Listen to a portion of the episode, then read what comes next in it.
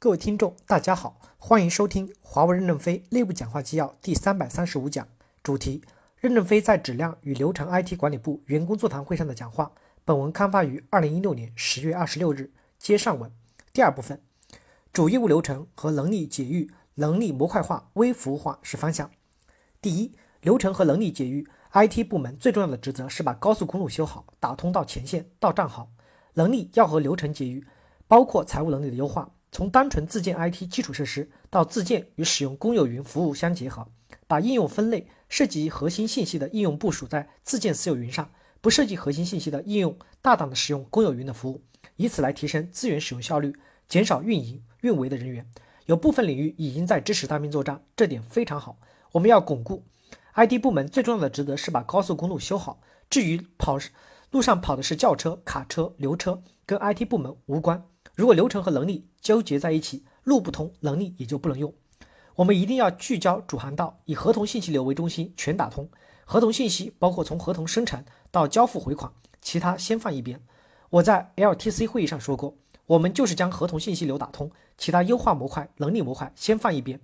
现在 GTS 流程基本打通了，企业网络流程。烟力大也基本打通了，我们打不通的是做了几十年的系统。为什么？因为不聚焦在主航道上，什么乱七八糟的都往主航道上放。流程要支持主航道主干体系，这个系统的人多提拔，优秀儿女都涌过来，怎么可能会打不通？打通了再去挖小厨小沟，大禹治水，如果大江大河都没有打通，难道把小沟挖完后就没有了水灾吗？现在流程 IT 之所以困难这么大，就是因为主航道没打通，导致投入了很多的兵力，做几百个项目都没有用。第二，能力要模块化，我们不要有完美主义思想。流程与能力的解域，能力模块化以后，单个能力能及时快速的优化，不要因为这块能力优化，把其他的能力也给拖住。以前华为公司存在那么多的问题，也发展到了今天，所以能力即使达不到最优化，公司也不会活不下去。如果今天的能力能做到完全优化，那五年后我们做什么？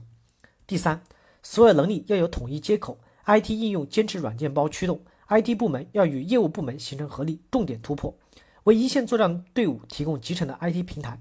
一线人员登录 IT 系统后，能够获得作战所需的资源、能力和服务，使得一线能够灵活的作战，后方有力支撑前方。业务过程透明可视，并监督有效。公司各种数据，如 GTS 数据、供应链数据、三朵云的数据等等，要制定统一的规范接口，拉通互用，才能多维度的关联、建模分析，提升作战的效率。数据资产价值最大化，建立业务部门与 IT 部门的联席会议，重要问题在联席会议上讨论，一定要打通各个业务模块、信息模块、信息共享。IT 部门是万里长城的主要建设者，需要建立自己的能力中心，坚持购买软件包，驱动变革，驱动流程，不强调自主开发。前期公司已经将流程 IT 的开发部门全部切出去了，你们要学会当甲方，他们是乙方。如果你们自行开发出一个软件，无法想象五年、十年后还能不能使用，而且算算开发人员的股票分红成本多高，还不如从国外或企业 B 机购买。一方面，他们已经构建了软件包的生命周期；另一方面，他们会不断的维护生命周期的循环。所以，我们强调改变模式，减少自主开发，用美国砖、欧洲砖来修建万里长城。第三部分，未来五年，华为要自己实现 ROSE。实现数字化转型变革与 IT 要在夯实 IBD、ISC、LTC、IFS 的基础上，围绕这个目标来展开。